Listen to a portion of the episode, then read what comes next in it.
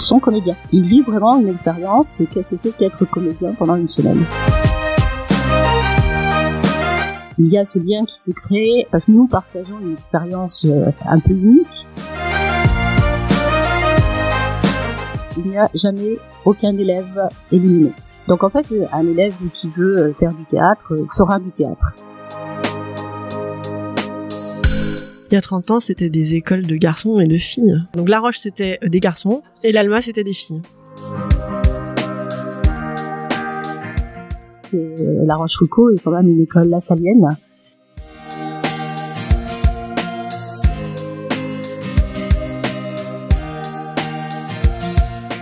L'école est faite de ceux qui y vivent, avec leur passé, leur trajectoire de vie et leurs projets. Je suis Elodie Soldani et je vous propose d'aller à la rencontre de ces personnes pour écouter leurs histoires. Bienvenue dans le podcast Écoutez la Roche.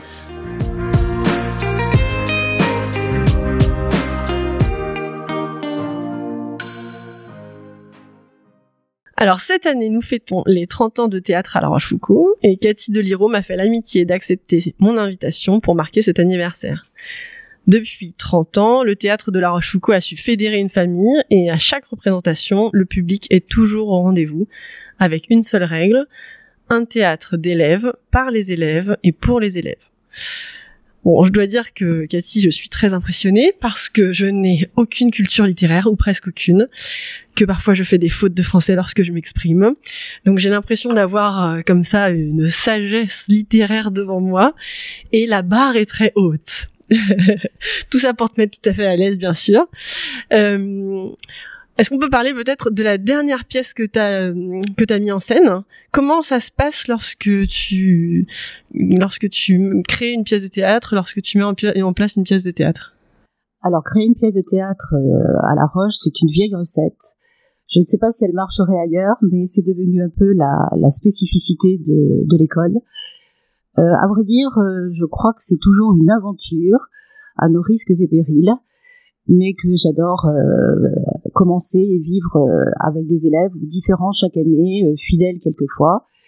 Et ce fut encore le cas pour, oui, ce dernier spectacle.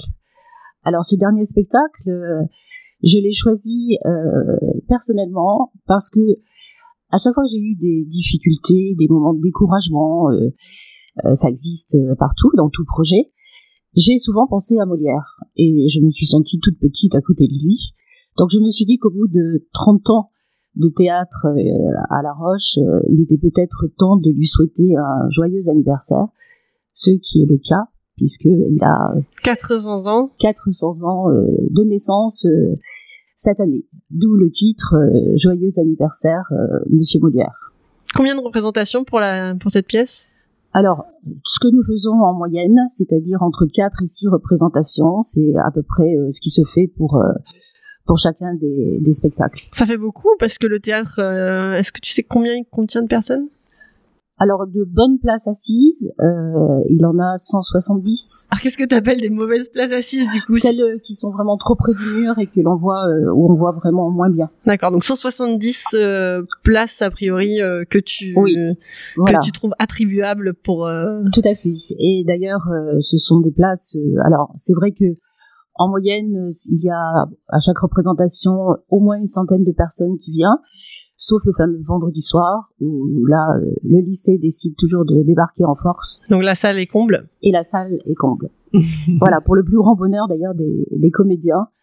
Euh, mais je suis très attachée à ce public euh, d'élèves qui, aussi étonnant que ça puisse paraître, est d'une très grande qualité, à la fois d'écoute et puis de réactivité.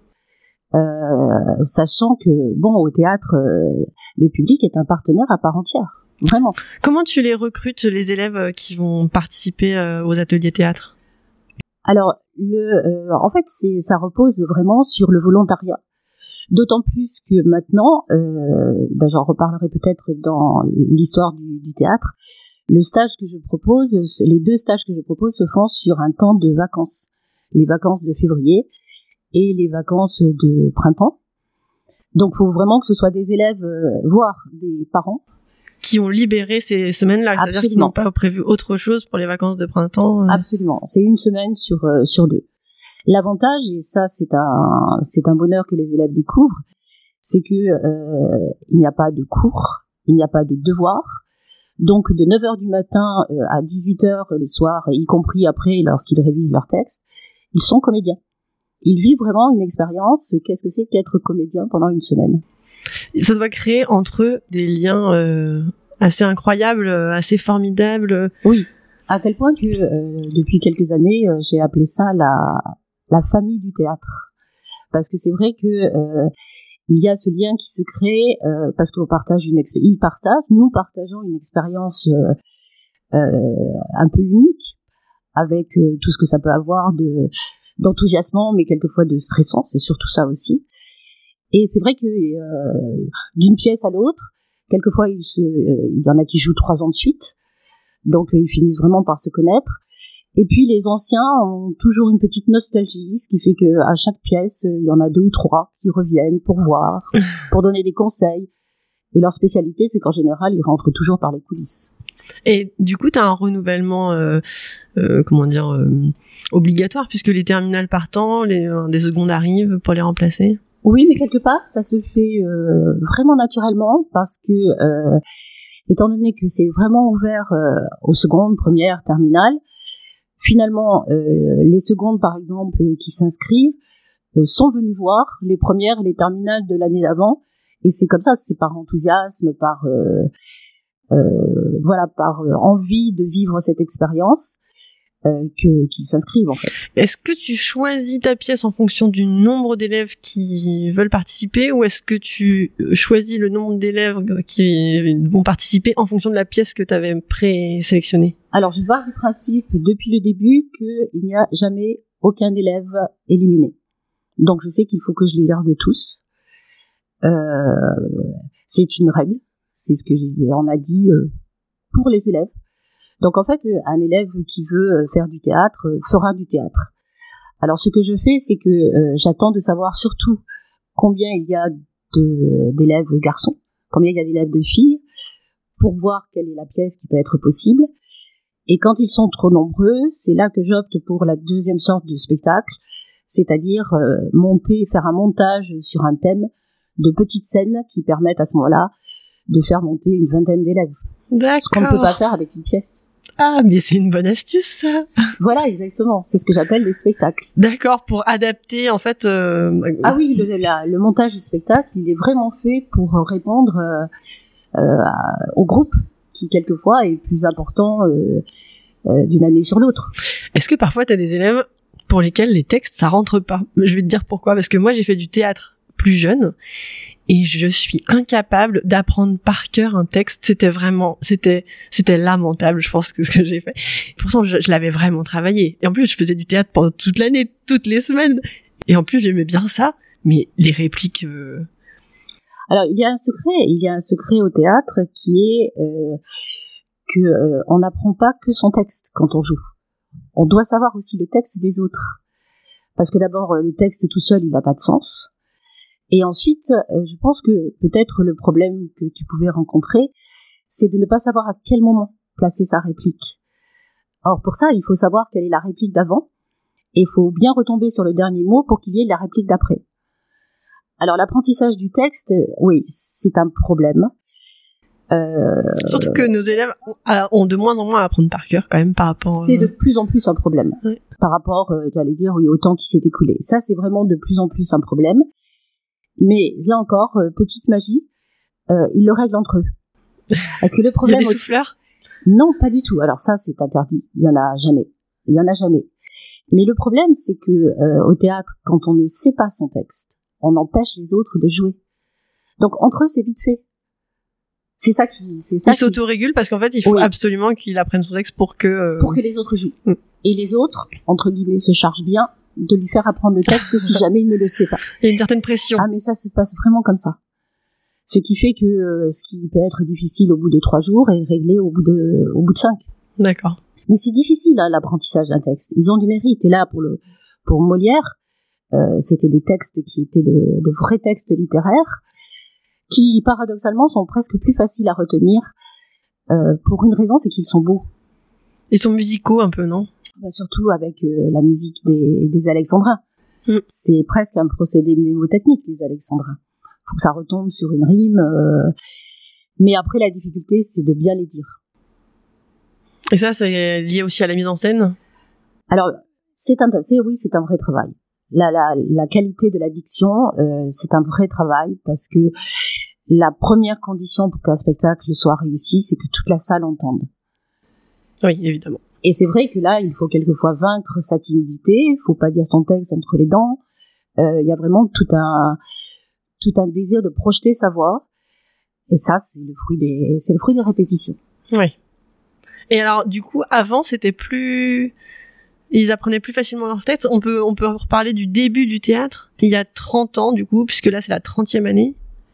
Alors, oui, c'est exact. Euh, ce qu'il y avait peut-être de différent au début, c'est que le théâtre était, c'était vraiment euh, une volonté farouche d'en faire.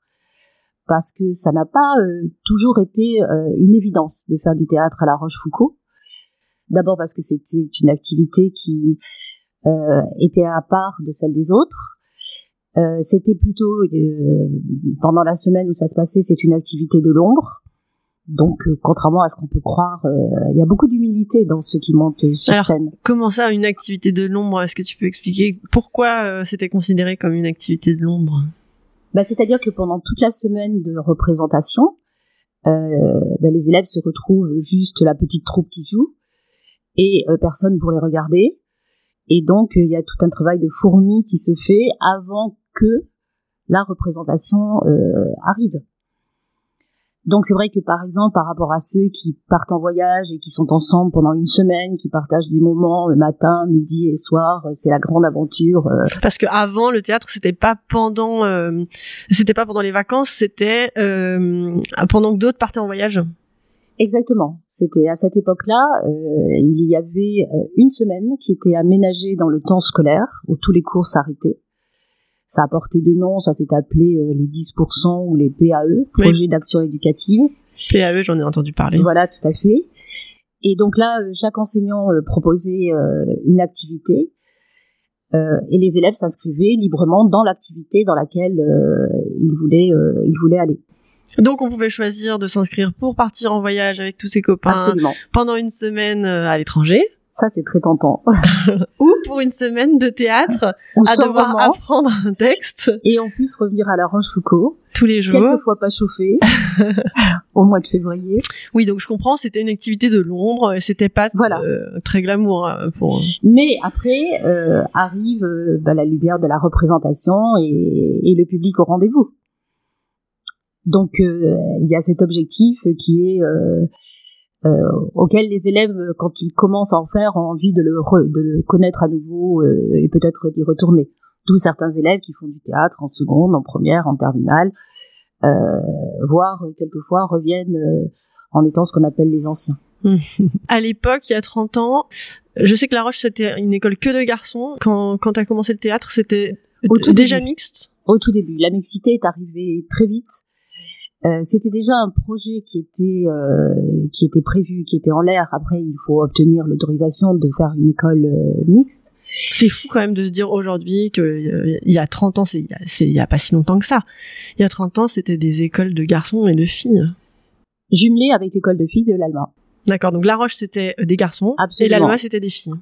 jusqu'à la hauteur de, de la première, où là, la Rochefoucauld devenait l'école scientifique et récoltait les élèves filles de l'Alma scientifique. Et on peut dire les malheureux littéraires euh, garçons euh, s'en allaient euh, dans l'école de filles, où j'étais très heureux finalement assez vite. C'était mal vu d'être littéraire? Ben pour eux, c'était quand même euh, devoir partir de, de la Rochefoucauld, où ils avaient été, où ils étaient allés en cours depuis qu'ils étaient petits, enfin depuis la sixième.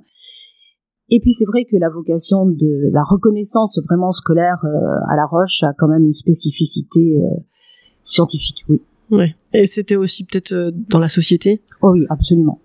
les, les On carrières scientifiques. que les meilleurs élèves étaient les fameux élèves de S. Et donc toi, euh, alors que les littéraires étaient plutôt à l'Alma, tu faisais du théâtre à La Roche?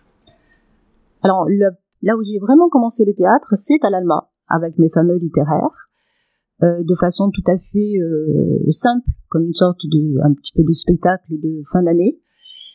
Et puis après, euh, c'est devenu plus plus important quand je suis revenue à La Rochefoucauld avec l'ouverture d'une nouvelle classe, une classe économique, la première B. D'accord, et c'était l'époque des lettres. C'était à cette époque-là. Il y en a eu quand même des réformes du bac. Hein. Ah oui, c'est incroyable. Pour mais justement, ce qui est très intéressant en ayant fait ma carrière dans cet établissement, c'est d'avoir vu toutes ces évolutions la, la Rochefoucauld est comme un petit microcosme de, du pays. Oui, oui, oui. Toutes les choses qui se passent dans le pays se passent ici. Alors vraiment microcosme quand même. Oui, complètement. complètement.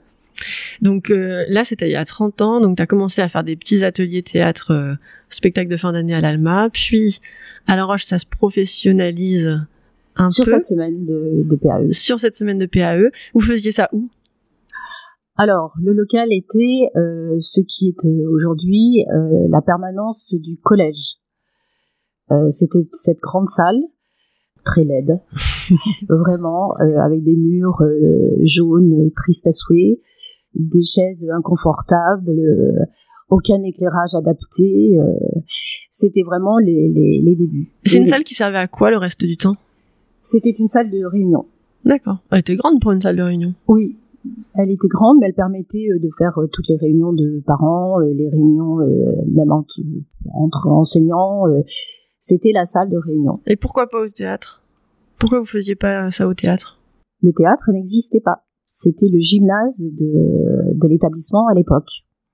D'accord. Et donc le gymnase creusé en sous-sol, lui non plus n'existait pas Absolument pas. Donc pendant plusieurs années, cette répartition a été toute modeste. Euh, c'est pour ça que euh, ça fait un petit gymnase. Euh, ça fait un petit gymnase. Le théâtre, il, est pas immense. Enfin, je sais pas quel. Ah, mais c'est évident que c'est évident qu'il y avait un, une petite salle et il y avait un petit gymnase. il y avait aussi moins d'élèves.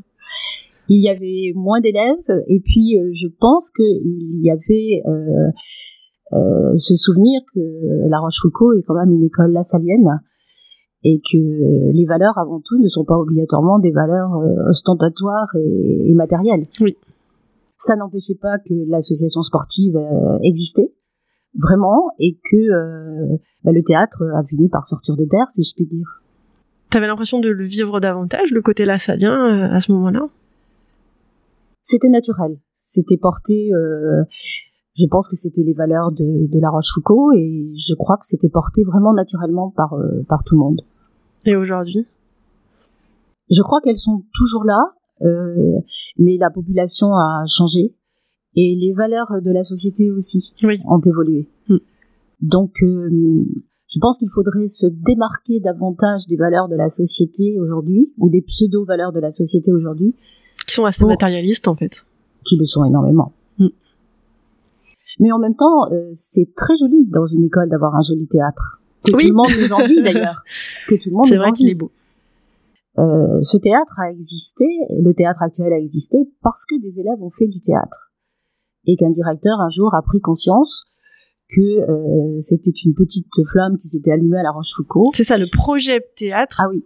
préexistait par rapport au lieu ah théâtre à La Rochefoucauld. Absolument. Donc le, lieu théâtre a été construit pour, répondre, un peu aux besoins de du groupe de théâtre que vous constituez. oui, tout à fait. Et qui changeait chaque année, mais qui se renouvelait euh, un peu comme une petite source qui, voilà, qui finit par faire une petite rivière. Et, et alors, dans, dans le temps, d'abord le gymnase a été creusé en sous-sol, puis le théâtre a été aménagé? Oui, c'est-à-dire qu'il y a eu, euh, quand il y a eu ce désir d'avoir une salle de théâtre, en même temps était né le fait d'avoir vraiment un beau gymnase. Et donc, sur beaucoup de plans, on ne pouvait pas mener les deux. Donc euh, le gymnase, euh, quand il a été terminé, euh, a donc laissé libre cette salle ancienne. Mhm. Et c'est là qu'on a installé une scène provisoire. Je pense que c'est assez rare d'avoir un théâtre dans une école à Paris. Les ah, surfaces sont assez petites. Hein. Oui, oui. Et là après, il y a vraiment eu le désir, mais ça, c'est, je pense que c'est aussi l'esprit de la Rochefoucauld que quand on fait les choses, on les fait bien puisqu'il y avait cette salle, autant en faire une jolie salle. Oui. C'est vrai qu'elle est belle. Et elle est, elle a été conçue avec beaucoup de soin, un bel équipement. Tu avais participé à la conception de la salle?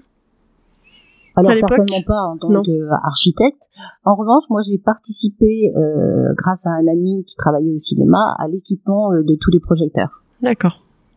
T'avais avais été inclus quand même dans la la ah réflexion j'ai, sur. Toujours euh, été, j'ai toujours été consulté. Même là, lorsqu'il y a eu le dernier changement sous Monsieur Champagne, nous avons dû modifier, nous avons dû modifier le la régie du théâtre. Ah oui elle a dû être changée de place et là ça a été. Euh... Alors changée de place complètement ou elle a été modifiée mais si elle est. Oui, c'est-à-dire que euh, elle a été euh, avancée, rétrécie, allongée. D'accord. J'aurais dû dire changer de forme. Oui. Oui, oui. Oui, non, mais si, si, je me souviens de, de cette stratégie que je prends toujours plaisir à appeler l'aquarium. parce que c'est là où nous sommes lorsque les, pendant que les élèves jouent, et c'est de là-haut que partent les grands gestes muets, quelquefois, pour modifier euh, un petit ton de voix ou, euh, très peu de choses. Ils sont quand même vraiment en électron libre hein, quand ils jouent. Oui. Bah, de toute façon, c'est trop tard c'est trop tard. Si, n'a pas, si ça n'a pas été fait avant, c'est voilà, c'est vraiment euh, l'expression à vous de jouer. Euh, c'est vraiment ça dès que le rideau se lève. Et donc au, début, il y avait une petite scène provisoire, c'est ça? Au début, il y avait euh, une scène en hauteur. Donc plusieurs générations ont dû apprendre l'importance de bien placer ses pieds. Et là maintenant, la scène est carrément descendue au ras du sol. En hauteur, mais plus haute que maintenant, parce qu'elle est déjà assez, ah oui. Oui, c'était une scène haute. Et les fauteuils, les, les, spectateurs étaient légèrement en contrebas, mais la scène était plate. Tout était plat. Et là, quand on a fait la, ah, la salle. Je comprends. Donc en fait, les, les, fauteuils étaient à, au, à plat. Oui. Mais la, scène, était, en hauteur. Et alors que maintenant, on a la scène plus basse. Plus basse. Mais du coup, les fauteuils sont. Euh, en contre, oui, il y a une plongée. En étage. Ils sont étagés. Euh, en, en contre-plongée, oui. Ça devait permettre de garder des chaises normales, je suppose. Ah oui, c'était des fauteuils en plastique blanc, euh, horrible. Comme des fauteuils de jardin? Des chaises de jardin? près, À peu près. D'accord. La grande aventure. C'est vrai qu'il y a eu du changement. Hein. Oui, c'est vrai. Euh, il y a eu du changement et en même temps de la constance, puisque euh, quel que soit finalement euh le décor qu'il pouvait y avoir, euh, je devrais dire l'endroit qu'il pouvait y avoir, euh, le, le, projet théâtre a, a continué. Oui. Est-ce que tu as l'impression de partager des moments privilégiés, je sais pas, après les représentations peut-être, ou, ou pendant la, la, préparation avec euh, les élèves qui font du théâtre? Le rapport avec euh, les élèves euh, est différent. parce que je pense que c'est un projet que nous menons tous ensemble. Je pense que pour euh, moi je de toute façon au théâtre il est impossible d'avoir un rapport euh, didactique et autoritaire. On ne sort rien d'un adolescent euh, qui doit justement être capable d'être spontané de traduire des sentiments. C'est impossible si ça se fait dans l'autorité. Donc ça joue sur autre chose sur une demande partagée sur une envie de, de le faire ensemble et je crois que d'autre part, euh, les élèves voient aussi que euh, le metteur en scène, il peut avoir euh, des problèmes à résoudre, des moments de découragement, des élans brusquement d'enthousiasme inattendu. C'est une autre image. Et ce qui existe aussi pour l'enseignant. Oui, c'est vrai. Mais qui est peut-être davantage masqué parce que les groupes sont plus grands. mais on n'arrive pas tous les jours en cours avec la même énergie, avec avec euh, c'est vrai c'est vrai la même histoire. euh, en fait peut-être que ce lien privilégié euh, existe parce que euh, je n'arrive jamais avec un projet préfabriqué. Je le construis avec les élèves. C'est du sur mesure oui exactement. De la haute couture. Exactement. Et en même temps du pas à pas. Parce qu'en fait c'est au fur et à mesure des répétitions que je vois mieux leur leur personnalité leur sensibilité jusqu'où on va il va être possible de les pousser euh, qu'est-ce qu'il ne faut pas justement demander à certains à qui, pour qui c'est trop difficile. Mais bon, la tendance est quand même de les pousser. Est-ce que euh, est-ce que tu as des anciens élèves qui ensuite se sont dirigés vers euh, des carrières artistiques type ah acteur? Oui, ah oui, c'est vrai. Il y en a qui ont très très bien percé. C'est-à-dire que si je pense à certains, euh, ben, il y avait un élève qui jouait, mais aussi qui par curiosité s'intéressait à la technique, et il a réussi euh, l'école Louis Lumière. D'accord. Il y a celui qui a monté sa maison de production euh, sur le plan euh, cinéma. Il y en a plusieurs qui sont devenus comédiens professionnels. Et puis il y a surtout cet exemple de réussite qui est ce chanteur d'opéra euh, très connu maintenant. D'accord. Vraiment très connu. Vraiment très connu. Et qui a chanté pour la première fois euh, à la fin d'une pièce. Euh, C'est qui? Et qui s'en souvient encore. Alors ce chanteur, euh, on en entend régulièrement parler, c'est Alexandre Duhamel, qui est chanteur d'opéra. Et qui a commencé à La Roche. Et qui a vraiment commencé à La Rochefoucauld. Et Comme qui s'en souvient encore. Bah oui, évidemment. Dans une très jolie reconnaissance qu'il ne manque jamais de rappeler. Dans les articles, il le dit parfois? Dans plusieurs interviews, ça lui est arrivé, oui. Et puis même, surtout, lui, il s'en souvient. C'est Oui. ça qui est, c'est ça qui est très, très joli. Oui, ça a éveillé des, des vocations, euh, et c'est pour ça que j'y crois encore. Cette fameuse petite flamme dont je parle, c'est, un départ. Oui. Et toi, euh, sur le plan, sur le plan personnel, euh, t'investir dans ce projet, ça, ça t'apporte quelque chose? Ben, je pense que vu la durée, euh, il est inévitable que ça m'apporte quelque chose. C'est vrai qu'on ne monte pas, euh, ça va faire le 55e spectacle.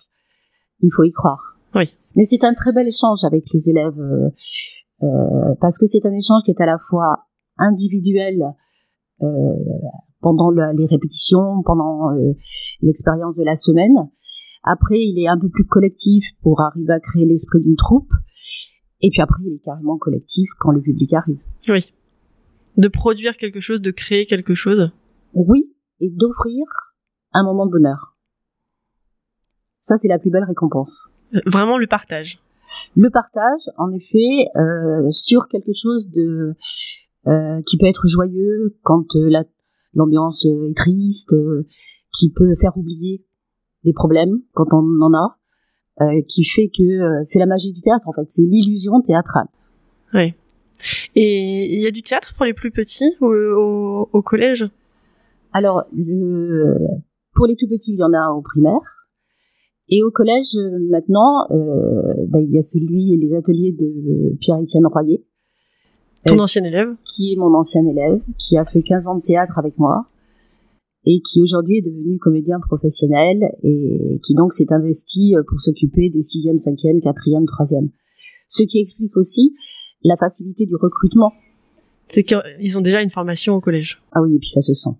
Ça se sent. Il fait un Une travail euh, sensibilité. extraordinaire. Donc euh, euh, voilà, maintenant. euh, Et eux, c'est toutes les semaines, je crois. alors oui, ça c'est un atelier du mercredi. Oui. Mais parce que le fonctionnement du collège le permet. Euh, c'est impossible de demander ça à des lycéens, de faire une activité euh, hebdomadaire. Oui, oui. Euh, leur emploi du temps est trop chargé, et ils ont le droit d'avoir d'autres activités, d'où le fait que c'est toujours maintenu sur un choix pendant pendant les vacances. Puis en plus, je pense que ce, cette proximité qu'ils ont intense pendant quelques jours, ça crée aussi quelque chose qui est bien différent d'une activité qui durerait une, une fois par semaine, euh, une heure toutes les semaines. Oui, absolument, Euh, absolument. dans l'ambiance, dans l'intensité de travail, dans, dans, dans la charge de travail qu'ils sont prêts à, à masser sur cette semaine-là.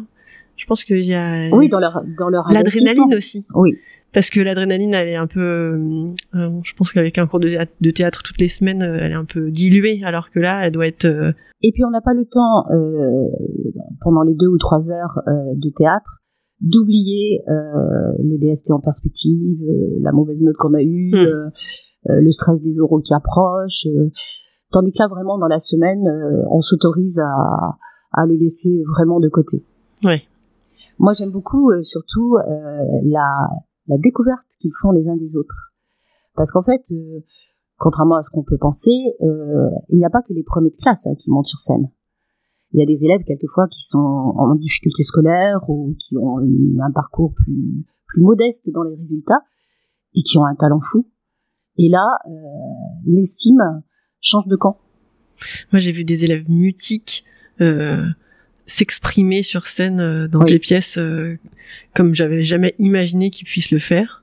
Et Bah, de toute façon, elle on en sort toujours un peu impressionné, un peu, euh, oui, impressionné par ce qu'ils sont capables de livrer. Finalement, moi, je, Je dois dire qu'un de mes plus grands plaisirs, euh, lorsque je suis présente à la sortie du, du spectacle et que le public sort petit à petit, c'est lorsqu'il y a euh, un enseignant qui me dit euh, je ne l'ai pas reconnu. Et ça, je trouve ça, euh, c'est magique. Ou c'est la première fois que j'entends parler.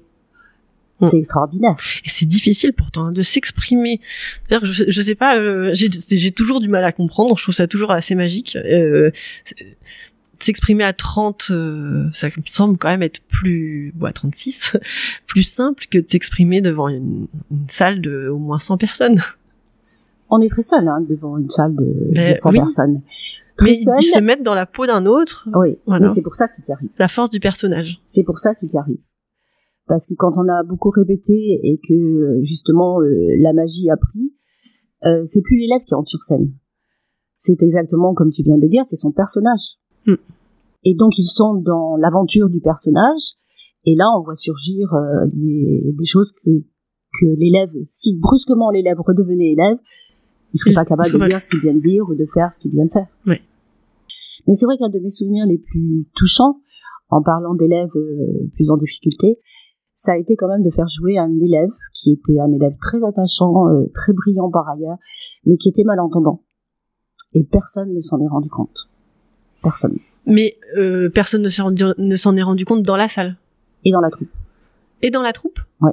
Mais comment il lisait sur les lèvres? Alors, il était malentendant. D'accord. Donc, ça ne veut pas dire euh, qu'il était euh, Complètement sourd. complètement sourd. Et il compensait, euh, et le fait de jouer lui a permis de compenser encore plus. D'accord. Et il avait une capacité justement de d'incarner son personnage, parce que lui, il était obligé de s'oublier complètement. C'était c'était vraiment magique et très très émouvant. Je- c'est vrai qu'on a du mal à imaginer, mais dépasser un handicap comme ça pour livrer c'est une la belle- performance. C'est c'est une belle aventure. Mais d'autres ont tout simplement à dépasser une réelle timidité et c'est déjà c'est déjà beaucoup. une, une belle leçon. Oui, mais je pense que euh, c'est au théâtre que moi j'ai découvert euh, tout le potentiel des adolescents. Oui. Jamais je pense que je n'arriverai à, à faire aller aussi loin euh, des adultes. Parce qu'ils y vont en confiance.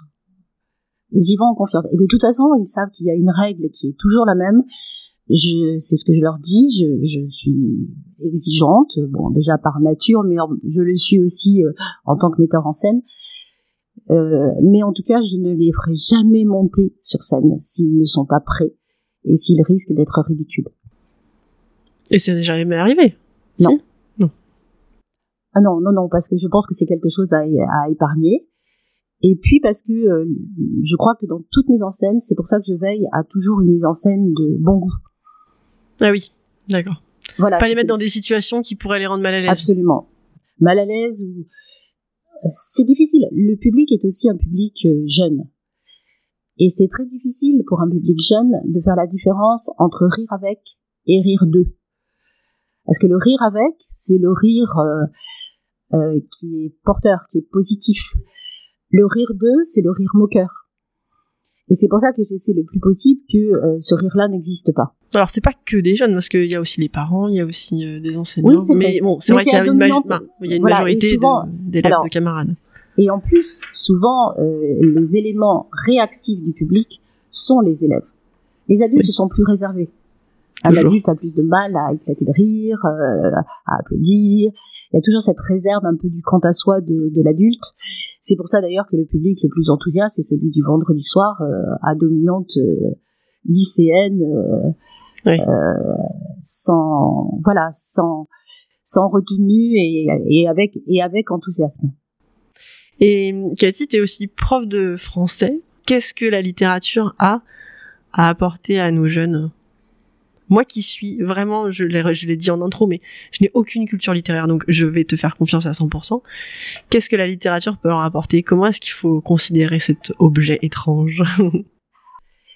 Elle est exactement comme euh, un petit peu toute euh, toute art, toute matière un peu artistique. Euh, je répondrai par justement une citation de UNESCO que j'aime bien. c'est précisément l'utilité de l'inutile et non pas l'inutilité de l'utile. C'est-à-dire que euh, ça peut paraître inutile. C'est vrai que la poésie, euh, le théâtre un petit peu moins parce que c'est une tribune d'idées, mais prenons la poésie qui est le summum de l'inutilité aux yeux de certains. Eh bien, c'est vrai que euh, c'est exactement cette façon dont Malraux voulait absolument que tout le monde puisse aller voir les musées et les œuvres qui étaient à l'intérieur. C'est que dès qu'on se rapproche de quelque chose qui est artistique, on touche à l'éternité. Les poètes sont morts et leurs vers sont toujours là. C'est comme les peintres. Oui, comme tous les artistes. Comme les artistes. C'est ça qui fait que précisément les hommes meurent et l'art demeure. Est-ce qu'un artiste ne crée pas aussi euh, pour atteindre une sorte d'immortalité? Bien sûr que si. Ils se veulent immortels. Pour euh, que, au travers, malgré euh, leur propre mortalité, leurs œuvres, elles, restent. Oui, ils ont raison. Quand l'œuvre est de, qualité. Mais alors, aujourd'hui, dans, dans la période que nous traversons, je vois aussi une autre utilité à la littérature, et en particulier, je le vois en le partageant avec les élèves, euh, par exemple pour les écrivains qui sont des écrivains engagés. Qu'est-ce que ça fait du bien de revenir à un écrivain, par exemple, du XVIIIe siècle, pour regarder les problèmes d'intolérance, euh, d'injustice, euh, les problèmes de d'inégalité. C'est beaucoup mieux de le faire en les laissant parler. D'abord parce qu'ils parlent bien, et puis parce qu'on a du recul et on en a besoin.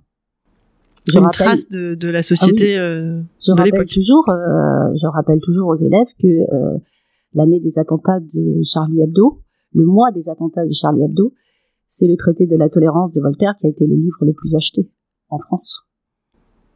D'accord. Voilà, c'est, ça peut être cet apport. Ça peut être cet apport. Et puis euh, après, euh, il y a un plaisir à avoir dans la tête euh, des jolies phrases, des vers, comme comme des chansons. Un poème, c'est, ce n'est rien d'autre qu'une chanson. D'ailleurs, c'est aussi ce que je dis. on n'apprend jamais une chanson par cœur. On l'écoute et un jour on la sait.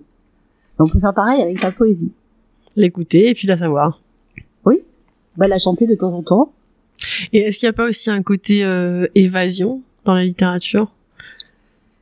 Alors, avec certains écrits, oui. Avec d'autres, non. Il euh, y en a qui ramènent euh, réellement à la, réalité. Oui. Et de façon quelquefois euh, très très forte. Balzac? Tous les auteurs du 19e, tous les auteurs bah, qu'on a qualifiés de réalistes, ils ont toujours désiré appeler un chat un chat. Oui, c'est pas pour l'évasion là.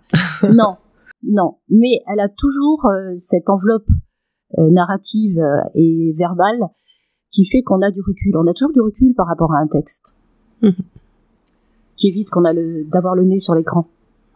C'est vrai qu'on est dans une phase euh, de notre civilisation où le nez est beaucoup collé sur l'écran. Je fais mon meilleur avec le pas parce que moi aussi je participe à ça. Mais, je pense que rien ne doit être interdit, mais tout doit être dosé un peu plus. Pour prendre un peu de recul. Un peu plus. Sur nos vies. Oui. Et je trouve aussi que ce qui est bien, et moi c'est ce que je rêve toujours là dans mon enseignement, c'est que euh, à la fin d'une année, euh, chaque euh, chaque enfant a l'impression d'être plus riche qu'au début de l'année. Il a rien perdu et en plus il a gagné quelque chose. Ça n'a rien enlevé à son goût des mathématiques, à son envie de faire du sport, à son désir de voyager.